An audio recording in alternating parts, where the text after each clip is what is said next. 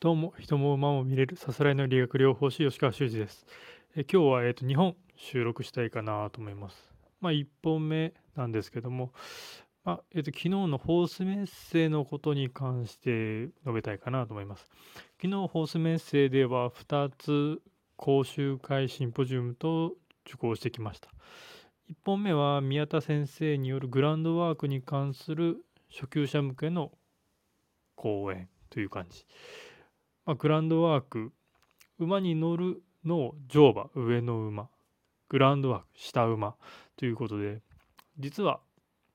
馬とのコミュニケーションとか馬との関係性を築く上ではその下馬グラウンドワークっていうのは非常に重要になる。でしかも普段行っている手入れというところで馬との関係性立ち位置どちらが上でどちらが下かというところを作り上げることができる。ということをその講習会では述べていました。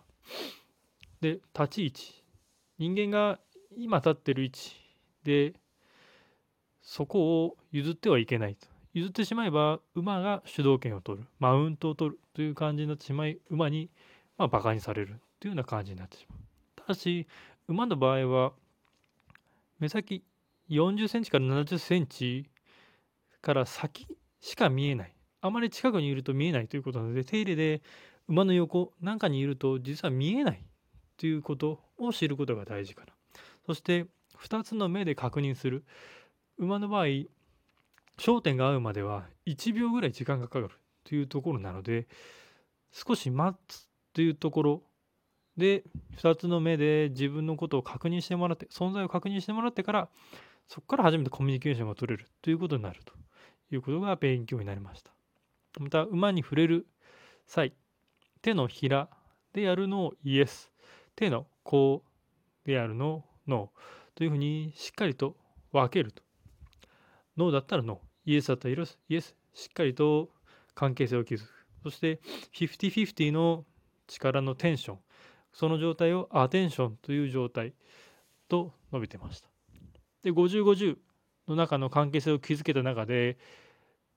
まあ、中では6040ぐらいで人が上に立つ。そして本当の理想は51対49で人が上に立つ。というところが絶妙な馬との力関係になる。ということをおっしゃってました。で宮田先生の、まあ、意見のはかなり合気道というところに焦点があるのかな。触り方手の甲手のひらであるとかあとは指のほんと先表と裏の先がで触ることによってバランスが取れるということそしてそこで触ることによって相手のバランスも察知できるというような話もありかなり合気道とかに精通されているのかなということを感じました。でその後、まあ、横浜、まあ、みなとみらい地区をブラブラした後にホースメッセの最後、えーとホースセラピーに関するシンポジウムに参加してきました。まあ、5人の先生方がそれぞれの活動に対して、まあ、15分という持ち時間で述べるということだったんですが、まあ、残念ながら15分なんていうのでは収まらずに、まあ、おしおせおせになって、まあ、私はその5人の先生がはもうはあの話し終えた5時ぐらいに、まあ、そっと退出させていただきました。でシンポジウムも聞いていてやはり、まあ、ホースセラピー自体は素晴らしいもので効果があるという、まあ、エビデンスに関しては今かなり研究されているところではありますが効果はあるというところははっきりしているかなと。脳性麻痺の子姿勢がぐにゃぐにゃの子であっても馬に乗るということで姿勢が整ったり乗る前は全然歩くのもおぼつかなかった方が乗馬した後だと歩様が改善するっていうようなのが現象として見られる見られるのでまあ、エビデンスはしっかりしていないにしても効果があるということははっきりしているかなと思います。まあ、何がその要素になるのか、まあ、大腰筋からオキシトシンという話とか、まあ、あの揺れとか私は座骨への刺激とか、まあ、三半規管への刺激なんかも全て影響してるんではないかまあそこら辺の詳しいところは別に研究者の方に置いといてとにかく効果があるというのははっきりしているかな。ただし、今日本におけるホースセラピーというのは、ホースセラピーであったり乗馬療育で障害者乗馬治療的乗馬え、ー、と乗馬療養とかさまざ、まな用語でそもそもホース、まあ、今ホースセラピーというふうにちょっと、まあ、メジャーなものでくくっていましたけども、まあ、それぞれがそれぞれで活動しているような状態ですので、まあ、統一性がない。じゃあ何をもってホースセラピーとするのか、まあ、馬を介在にした治療。あるいは馬を介在にした取り組みというところ。取り組みといってもかなり幅広く、まあ、餌をやるだけでも触れるだけでもかなり効果があることははっきりしているか。ら特に精神面。心の面での影響というのはかなり大きい。というのがはっきりしてはいるんですけどもそもそもこれをこういうことをするとホースセラピーというのはこういうことをすると、まあ、治療的乗馬だとかっていうところすらはっきりしていないのが今の現状であるからまあこれをまずは統一する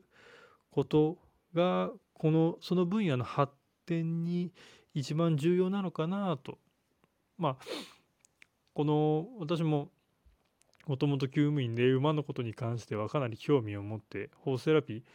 まあホースセラピーをしたいとは思ってはいないんですけども、まあ、馬の可能性としてはホースセラピーというのはかなり有効だというのは思っていてあまり、まあ、こういう勉強会ってそんなにないんで、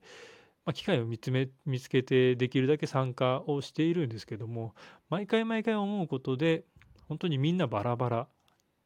研究といってもなかなか研究とも言えないような研究があったりとか、まあ、ただの実施報告で終わってる学問としても成立してないというのが多いのでどこかが旗振り誰かが旗振りなんかして本当に統一的な団体を作るとかもう用語を完全に整理するっていうところそれそれによって哲学ができ軸ができるというところになるのでそのホースセラピー馬を介在とした治療馬を介在とした活動というところの今後の立ち位置をはっきりする意味でもまずは用語の統一っていうのが求められるんじゃないかなと思います。まあ、今は各々がなんか好き勝手にやってるような状態だといずれうまくいかない今はまあちょっとうまくいってるようなところなんですけどもやはり軸がなければみんなブレブレになってしまうのでまあうまくできなくなったらやめてしまうというような感じ。あるいはその人が例えば亡くなったりとかその人が続けられなくなった時にはその場が崩壊してしまうというような可能性もかなり秘めているので永続的に今後10年20年30年もしくは100年先も同じ活動が続けられるその基盤を作る意味でも用語の哲学のそして軸の確立というのが必要なんじゃないかなと思います。でホースメッセ自体が今後隔年での開催となりますので来年は当然行われず早くて再来年ということになると思います。当然再来年2年後もう世の中どうなってるかも分かりません東京オリンピックも終わってどうなるか。まあ、できるだけ早くこの分野をもし発展社会的に認知してもらうためにはもっと統一的な働きが必要なんじゃないかなと昨日のホースメッセのシンポジウムを聞いて思いました。以上です。